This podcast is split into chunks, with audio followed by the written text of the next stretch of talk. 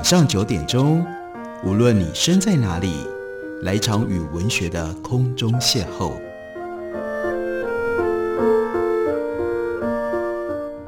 杨照谈书，邀您一同遨游文学世界，认识古今中外的经典之作。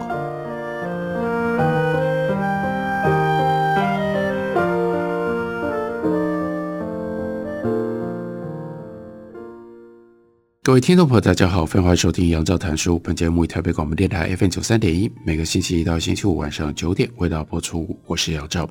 在今天的节目当中，要为大家介绍的是英国的科普作家 Bill Bryson，他所写的一本书，书名就叫做《身体》，这就是从科学的角度，一一的仔细为大家介绍你的身体到底是什么，你的身体到底长什么样子，然后呢是如何运作的。这本书有一个副标题。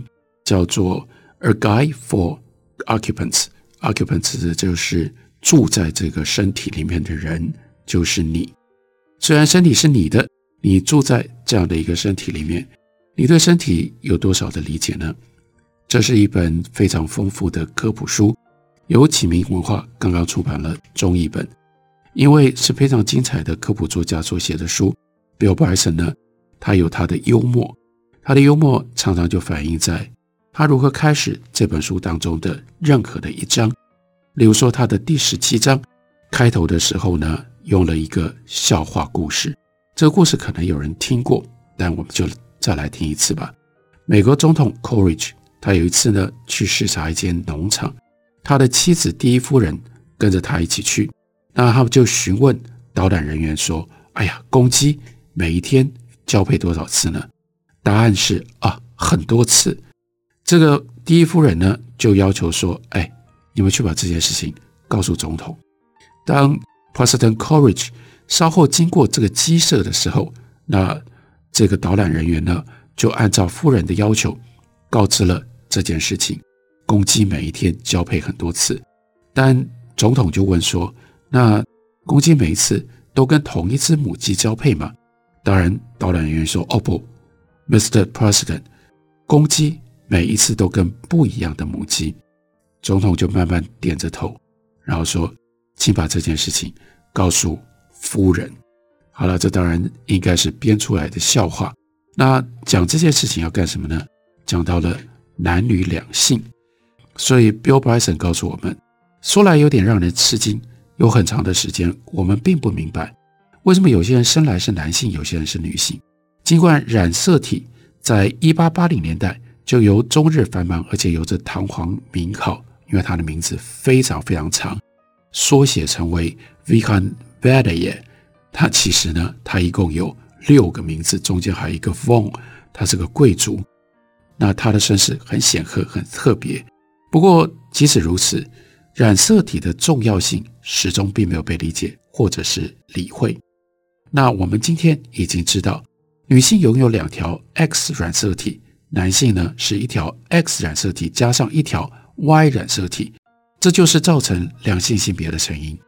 不过这项知识不是现成得来的，甚至在十九世纪末，科学家仍然普遍认为性别不是由化学过程决定的，而是取决于一些外部的因素，例如说饮食啦、气温啦，或者是女性在怀孕早期阶段的心情状态。解谜的第一步。是出现在一八九一年，当时位于德国中部的哥林根大学，有一位年轻的动物学家，叫做赫曼·汉金。他在研究一种属于红葱属的红色虫子的睾丸的时候，他注意到一件怪事，在他所有的研究样本当中，有一个卵有一个染色体始终自成一格，自外于其他染色体。这就是为什么这个染色体被称之为叫做 X。理由是不了解是从哪里来的，表示像是数学里面的未知数一样，所以称之为 X。这 X 并不是来自于染色体的形状。后来有人以为，或者是传说认为，称之为叫 X 是从形状来的。那 Hanking 的发现引发了其他生物学者争相走高的兴奋之情。不过这没有影响到 Hanking 本人，他不久之后。他在德国渔业协会找到了一份差事，往后一辈子他都在调查北海的鱼类资源。他之后没有再去检视过任何一只昆虫的睾丸。在 Hanking 这个意外发现十四年之后，大西洋的另外一端迎来了真正突破性的进展。那是在美国宾州的 Bryn College，有一位科学家叫做 Stevens，她是一位女性科学家。他以黄粉虫的生殖器官来从事相似的研究，他发现了另外一个自成一格的染色体，而且呢，慧眼独具的他立刻理解到这个染色体在决定性别上有所作用，所以他就把它称之为叫做 Y 染色体，从 X 接着是 Y，都是未知数，接续由 Hanking 开始的字母顺序。那这一位 Stevens 值得我们更进一步的认识他。所以是科普的写法，在科学知识的背后，让我们同时认识了这些重要的科学家。Bill Bryson 就告诉我们，这个 Stevens 他在一八六一年出生于美国的 Vermont 州，在成长的过程当中，他的家境并不富裕，他经历了漫长的时间才实现了完成高等教育的梦想。他在好多年间都从事着教师和图书馆员的工作，一直到一八九六年。那个时候他已经三十五岁了，他才进入到斯坦福大学去就读。他最后得到博士学位的时候已经四十二岁。不幸的是，这个时候距离他短暂一生的终曲只有几年的时间了。他在 Bryn College 得到了初级研究员的职位之后，展开非常繁多的研究活动，出版了三十八篇论文，并且发现了 Y 染色体。假使 Stevens 的研究成果的重要性能够受到更为广泛的赏识，他几乎肯定一定可以赢得一座诺贝尔奖。但是相反的，在许多年当中，这一项发现的荣耀通常被归功于 Edmund Wilson，因为 Edmund Wilson 几乎在相同的时间独立做出相同的研究。所以到底是 Stevens 还是 Wilson，谁第一个发现 Y 染色体？到现在还是有争议。Wilson 发现 Y 染色体，但他并没有完全能够领略自己这项成果的重大意义。Stevens 他应该可以有更大的成就，不过很快的，他罹患了乳癌，在一九一二年去世，只有五十一岁，离他得到博士学位不到十年的时间。他作为一个真正科学家的生涯，也总共不过只有十一年而已，在。XY 染色体一般被画成像是字母 X 跟 Y 的形状，但这两个染色体其实在大部分的时间当中看起来都跟任何字母形状无关。在细胞分裂的期间，X 染色体会短暂地呈现出 X 的形状，不过性染色体之外的所有染色体都是这样的。Y 染色体也只有在表面上和 Y 相似而已，两者和所命名的字母。只是具备有一时偶然的相似性，这是某一种意外巧合而已。从历史上看就了解，染色体一点都不容易研究。在大部分的时间当中，存在于细胞核当中的染色体是团团的交缠在一起，变成无法辨识的结构体。唯一可以算数染色体条数的方式，是取得刚刚处在细胞分裂时候的活细胞样本。这在那个时代。真的是非常困难的任务。根据某一个报道指出，细胞生物学家真的会在绞刑架下等待，以便可以在罪犯受刑死去了之后，立刻摘取他的睾丸，以防染色体凝结成块。即使如此大费周章，但染色体往往还是会彼此重叠，没有办法区分。即便只是粗略的要去算到底有多少染色体，都很难。不过，一九二一年，德州大学的细胞学家 Pentner，他公开宣布，他取得了清楚的影像，并且以十足的自信宣称，他算出来了，人类的染色体一共有二十四对，这个数字维持着，持续了三十五年之久，没有人提出过任何的质疑。要一直到一九五六年，再经过一次更为严谨的检视，才证明不是二十四对。人只拥有二十三对染色体。其实这么多年来，图片上已经非常清楚显示出二十三对，但是没有人费力的实际去算一算，这真的是一件很奇怪的事。那么久一直都维持，以为是二十四对。至于男女两性形成的确切成因，我们甚至更为晚近才知道其中的底细。要一直到一九九零年，伦敦的两组研究团队，分别来自于国家医学研究院以及帝国癌症研究基金会，才确认出在 Y 染色体上所存在的性别决定区段，他们称之为叫做 SPY 基因，SPY 代表着 Sex Determining Region on the Y Y 染色体性别决定区段，它的首字母。人类在一代又一代为世界带来小男孩和小女孩之后，甚至一直到这个时候，才终于了解到底自己是怎么做到了这件大事，让我们的小孩当中有男孩有女孩，让人类的人口当中有男性有女性。我们休息一会儿，等我回来继续聊。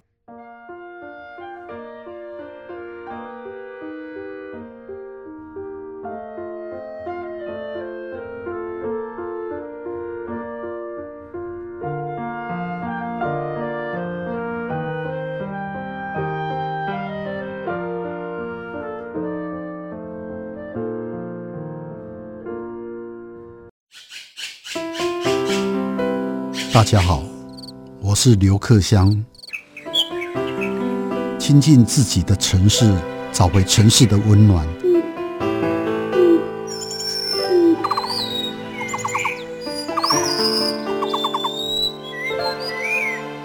听见台北的声音，就在台北广播电台，FM 九三点一，AM 一一三四。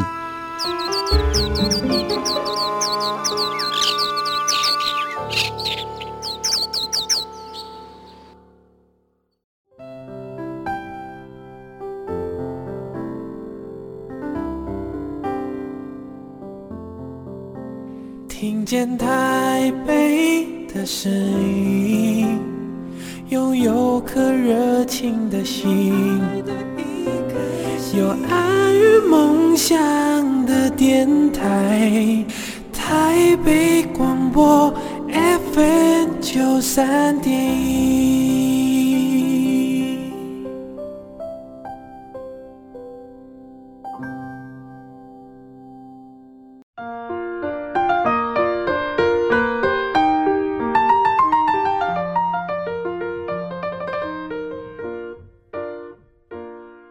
感谢你继续收听《杨照谈书》。本节目以台北广播电台 FM 九三点一，每个星期一到星期五晚上九点，回到播出到九点半。今天为大家介绍的这本书是 Bill Bryson 的《身体给拥有者的说明书》。刚刚前面在休息之前提到了，最早发现人的 Y 染色体的科学家，女性科学家 Stevens，她后来在五十一岁的时候就因为罹患了乳癌而去世。癌症对许多人来说，是既可怕又神秘的病症，所以在 Bill Bryson 的这本书里面，他也有特别的一章来为我们介绍什么是癌症，让我们理解癌症。癌症是大多数人最恐惧的疾病，可是我们从科学史上来看，从健康疾病史上来看，这样的惧怕之情其实是相当晚近才出现的。多晚呢？到一八九六年，那个时候刚刚创刊发行的。美国心理学期刊询问受访者，要他们举出心中最担忧的健康危机。回答当中，你要记得，一八九六年那个时候几乎没有人提到癌症。白喉、天花、肺结核是那个时候最让人不安的疾病。不过，即使是破伤风、淹死、被染上狂犬病的动物咬伤，或者遭遇到地震，在那个时候的人的心目当中，都比癌症。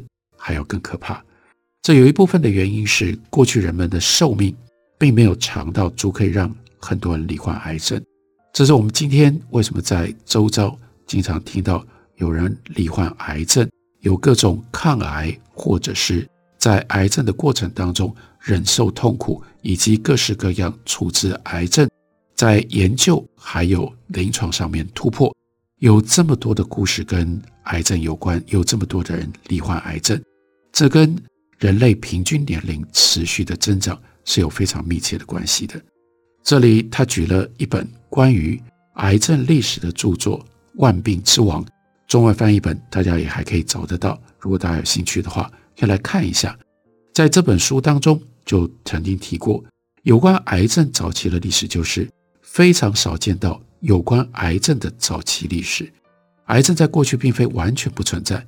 牟尼斯说，对于癌症是一种很可能发生的恐怖疾病，那个时候没有在人类的脑中留下印象。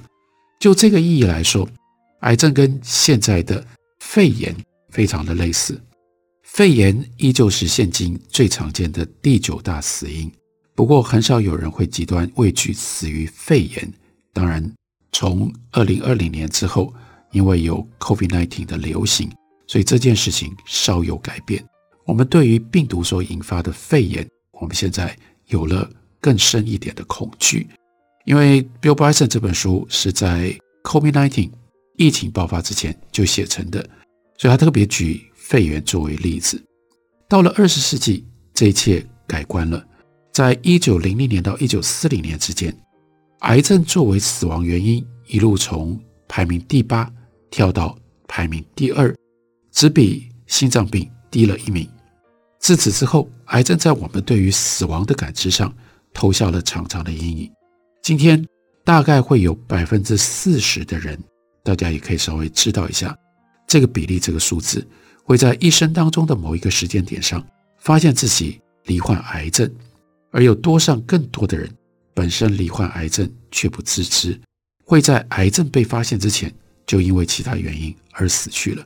所以大家不要觉得癌症有这么稀奇，或者有这么样的少见。其实罹患癌症的比例非常非常的高。比如说，对于超过六十岁的男性来说，会有一半的人在死亡的时候发现他身上其实长有射护腺癌，但并没有在他生前察觉。而对于超过七十岁以上的男性，更有四分之三的人是如此。事实上，已经有说法指出，只要男性的寿命够长，他们都会患有射护腺癌。癌症在二十世纪不但变成人们的恐惧之源，还另外背负了恶名。一九六一年，美国在一项针对医生的调查当中发现，百分之九十的医生不会在患者罹患了癌症的时候当面告诉他，因为人们对于癌症的耻辱跟恐惧如此的巨大，所以让医生尽量不要用这种方式让罹患癌症的人。直接知道，英国在大略相同时期的一项调查也发现，百分之八十五左右的癌症病患希望知道自己是否将不久于人世。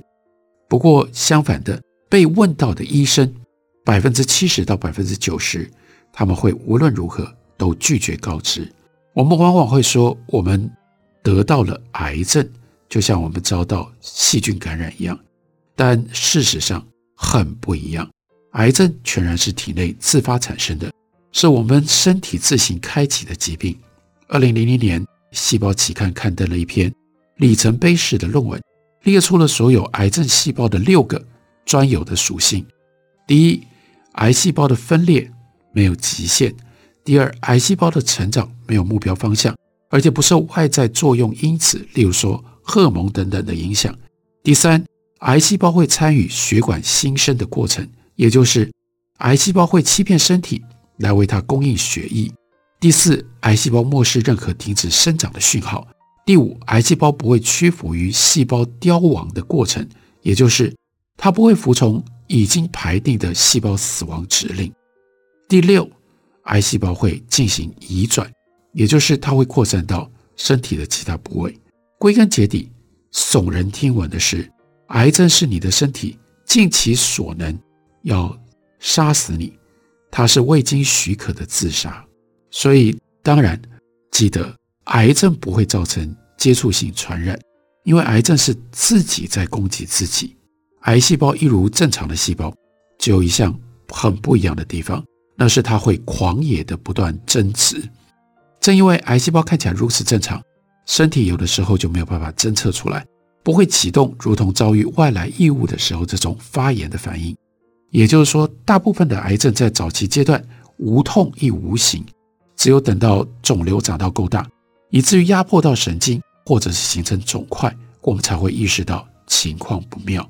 有些癌症会在几十年当中静静累积积聚，最后才变得明显可感；有些甚至永远不会现形。癌症相当不同于其他疾病，它的攻击力道非常的顽强，战胜癌症几乎总是得来不易，而且患者的整体健康因此一定要付出巨大的代价。癌细胞在我们强攻猛击之下，它会鸣金收兵，然后经过重新整军经武，再以更为强大的战力反扑，甚至在它看起来好像已经被击败的时候。都可能会留下执行潜伏任务的细胞，按兵不动多年，然后再度复苏作乱。最重要的一点是，癌细胞自私成性。正常而言，人体细胞各司其职，然后在顾全身体大我的利益底下，接受其他细胞所发出的指令而死去。癌细胞却不这样，癌细胞只会按照它的自我小我利益，不断的一直增殖，不断的一直增殖。所以，经过演化，癌细胞获得了回避受到侦测的能力。癌细胞也可以躲避药物，它能够发展出抵抗力，它也能够招募其他的细胞来帮助它。它也可能进入到冬眠，慢慢等待更好的生存条件出现。它会想方设法让我们想要杀死它变得难上加难。我们一直到最近才理解到，在癌症转移之前，癌细胞就能够为了入侵远处。目标器官做好准备，它大概是经由某种形式的化学传讯而达成的。也就是当癌细胞扩散到其他器官的时候，它不会只是突然出现在那里，然后祈祷事情对自己有利。相反的，它在那个目的地的器官，它已经建了一个基地营。有关某一些癌症为什么会转移到某些器官，而通常还是处于比较远端的身体的部位。这个问题始终到现在还是一个谜。我们有时候要提醒自己，我们在这里所思考的癌细胞，因为用这种拟人化的方式在形容，我会觉得它好像有脑袋，它好像会思考。不是的，癌细胞它不会思考，癌细胞也不是故意如此行径恶毒，癌细胞也没有要密谋虐杀我们。它所做的一切是所有细胞。要努力做到的，那就是求生。世界充斥着各种不同的危险，以至于细胞演化出林林总总的方案，用来帮助自己防范 DNA 受损。